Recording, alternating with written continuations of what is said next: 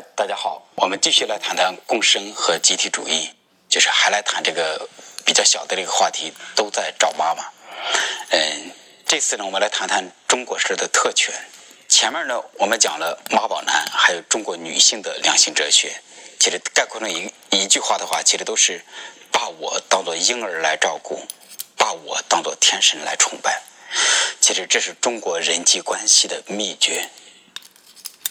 如果你想在中国无往而不利，如果你有就是不惧怕就是劳累，或者就是你总之是想就是把中国关系特别好的去打好，嗯，这是一个绝对的诀秘诀和诀窍，就是把对方当婴儿来照顾，然后把他当做天神来崇拜。那么无数的中国关系的人际关系的秘诀，其实都来自于这儿。就比方说中国的。这个前铁道部部长刘志军，就是他有一个特别倚仗的这样一个商人，那个商人叫丁书苗。呃，大家觉得非常不可思议。丁书苗被抓的时候，光他一个人就是被没收的财产，我记得应该是三十八亿。那么他涉及到的钱就更加多了。那么他为什么会有这么有钱呢？因为现在就是中国到处都在修高铁，是吧？那么高铁都属于铁道部来管，而这个。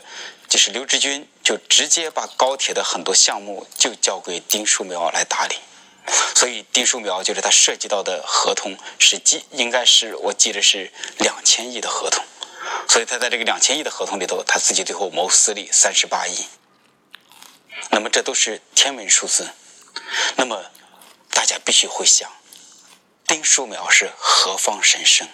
他该多么牛逼，多么厉害？她应该是多么精通于权权谋的一个女人，但如果你看见丁书苗的照片的话，你必须会感到惊讶。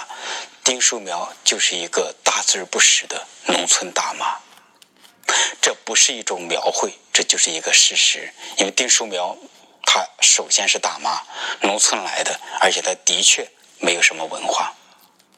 那么这就很惊讶了。作为这样的一个大妈。她既没有资源，也没有权势，也毫无魅力可言。她是如何拿下刘志军的？那么关于刘志军有很多传说，就比方说刘志军就是特别喜欢玩女人。呃，传说中说《红楼梦》的整个剧组，什么就是金陵十八钗都被他就是玩过了。但这是传说，这个就不一定，因为我觉得对那个《红楼梦》的这个剧组这些女性的一个极大的不尊重。如果这个事情不是真实的话。嗯，但是谁不知道刘志军这个爱好？那谁不能够投其所好啊？为什么一个农村里的大妈可以就是征服刘志军，而其他的这种商人不能征服呢？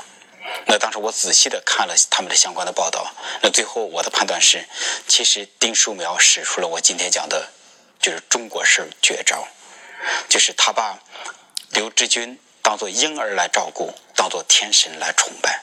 而且同时再加上第三点，他自己显得像是一个非常愚蠢的东西。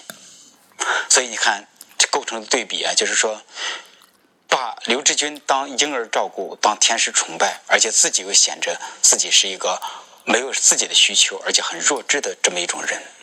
其实这是丁书苗拿下刘志军的绝招。他这个证据关于他和刘志军的，这就是我的推测了。但是。看那个丁树苗最初发家，他是这样发家的。但丁树苗最初在山西省发家，他没有任何的资源。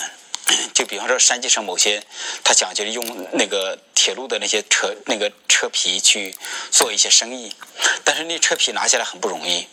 那么各种各样的人都在找那个铁路的那些官员，那么丁树苗也在找，但是最初大家根本就不把丁树苗当回事那么，结果丁书苗用什么样的方式征服了山西省的那些铁路的那些相关的官员？他就一直守在对方的宿舍门口。当对方把宿舍开门的时候，他就冲进去，把对方的衣服，就是非常的，就是细的所有的衣服，就是外套、衬衫，然后内裤、袜子，就是皮鞋，全拿去给他做清洁。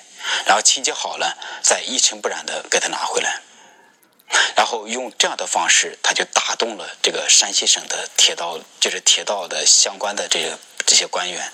所以这是丁书苗的第一桶金。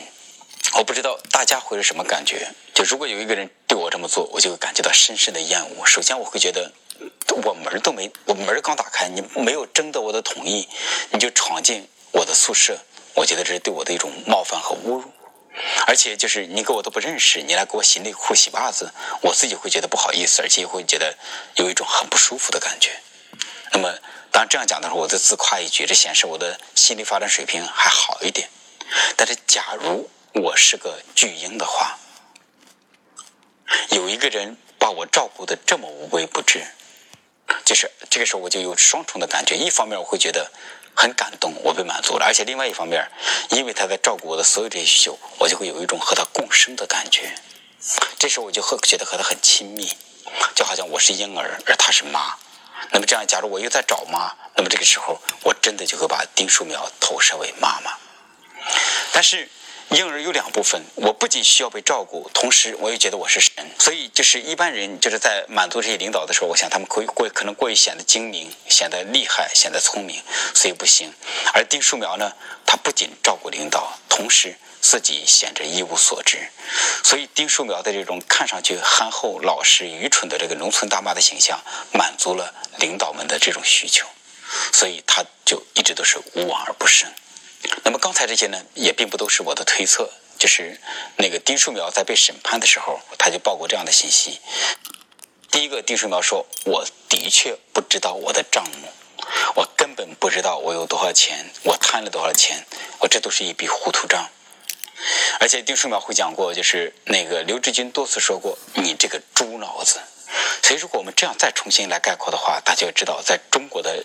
这个在中国的话，如果你想讨好领导，如果你想讨好一个巨婴一巨婴式的中国人，这三个东西结合在一起，这是大招，就是当婴儿来照顾，当天神来崇拜，而你又是个猪脑子。如果你做到这三者的话，对方会非常的喜欢。也就是说。你既扮演了他的妈妈，而且同时你又显得非常傻、非常愚蠢，那么对方有一种感觉，我可以操控你。所以刘志军和丁树苗在一起的时候，他会非常非常的自在，因为他觉得丁树苗毫无心机，丁树苗完全把他照顾，就是当做一切，而且丁树苗自己又显得这么愚蠢，所以这给了刘志军一种很好的掌控。所以大家不要以为。就是要拿下刘志军的那两千亿的合同，就是一定要需要多么牛逼，反而可能是愚蠢起了很关键的作用。但是在我看来，这不仅仅是一个单独的故事，实际上类似这样的故事在中国历史上也比比皆是。比方说很有名的魏忠贤，那么魏忠贤是明朝伤害力最大的大太监。那么魏忠贤是怎么拿下皇帝的？那么实际上我。看过就是关于魏忠贤的这些，就是他的传记啊，他的一些东西。那么实际上，魏忠贤就是靠了类似的这三招。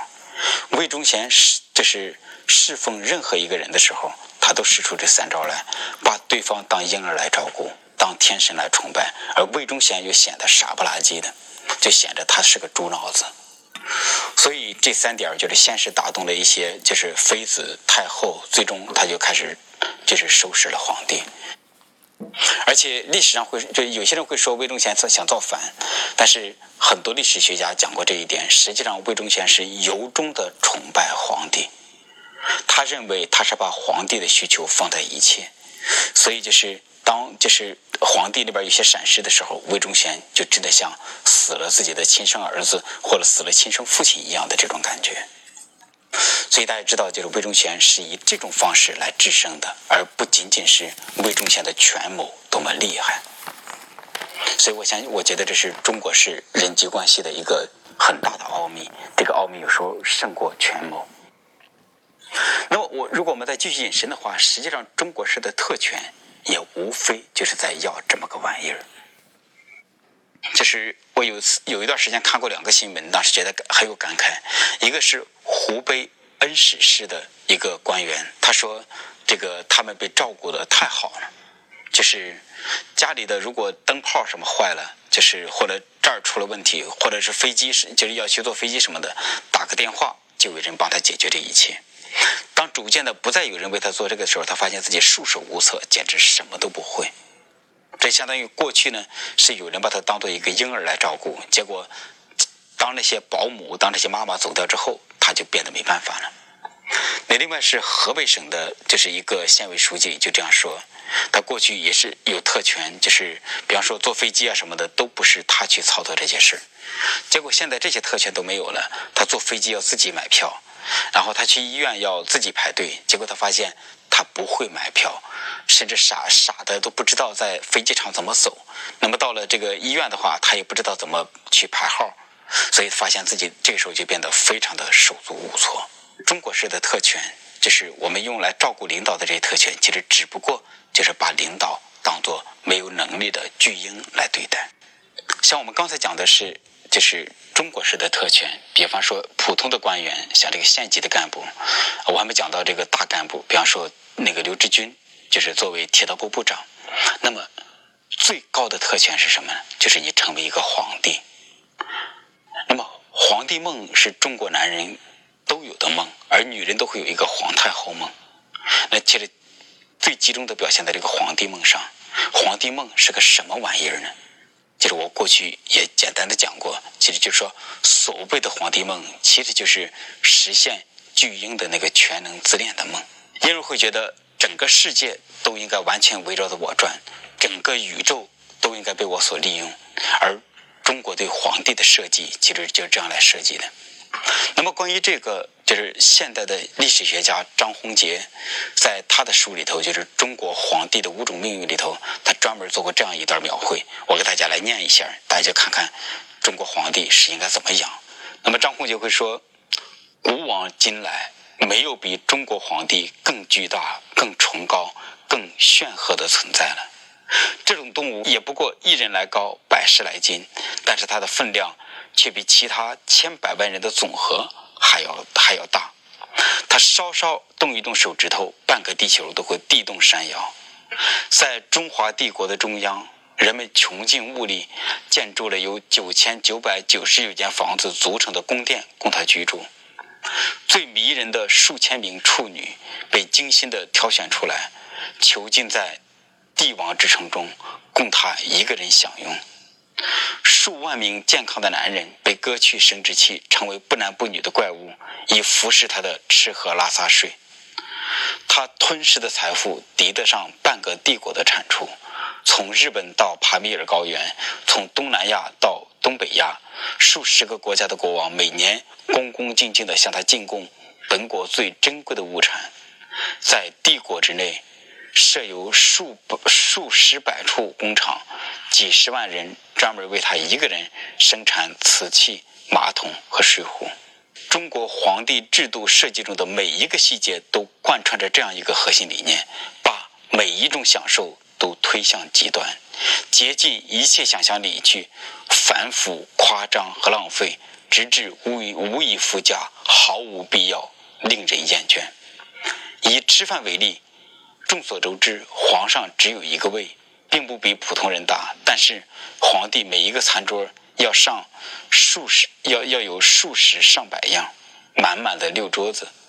清代已经是最简朴的朝代，但是按宫中的规定，皇帝一个人每天消费的东西是这样子的：就是整体的定额是六百斤，盘肉二十二斤，汤肉五斤。猪肉十斤，羊两只，鸡五只，鸭三只，白菜、菠菜、芹菜、韭菜等蔬菜十九斤，萝卜六十个，葱六斤，玉泉酒四两，青青酱三斤，醋两斤，还有其他各种各样的。而每天还要给皇帝提供牛奶一百二十斤，茶叶十五斤。那我就给大家念到这儿。如果大家感兴趣，你们可以看看这个张宏杰写的这个东西。那么其实这样就能看出来，其实好像要穷半个地球的物产来满足皇帝一个人的需求。那么这就实际上就是共生加全能自恋共同的结果。那么婴儿会觉得我就是宇宙，宇宙就是我，而我是宇宙的唯一的中心，所以整个宇宙都应该为我所用。那么像刚才对皇帝的设计就是这样的。但实际上，婴儿的本质是无助的。如果婴儿只有他自己，他什么都做不了。所以他需要事无巨细的照顾，还需要很高的崇拜。当然，如果今天我这样讲，我也在想，我干了一件也许不太好的事。当然，这个秘诀可能也并不并就是就是也称不上秘秘诀，可能很多人都会知道。如果我们再总结一下的话，就是中国式特权，中国式人际关系的奥秘，就是把对方当婴儿照顾，当天神崇拜，而自己又装成是一个猪脑子。如果你能掌握这三点，你就会在中国可以无往而不利。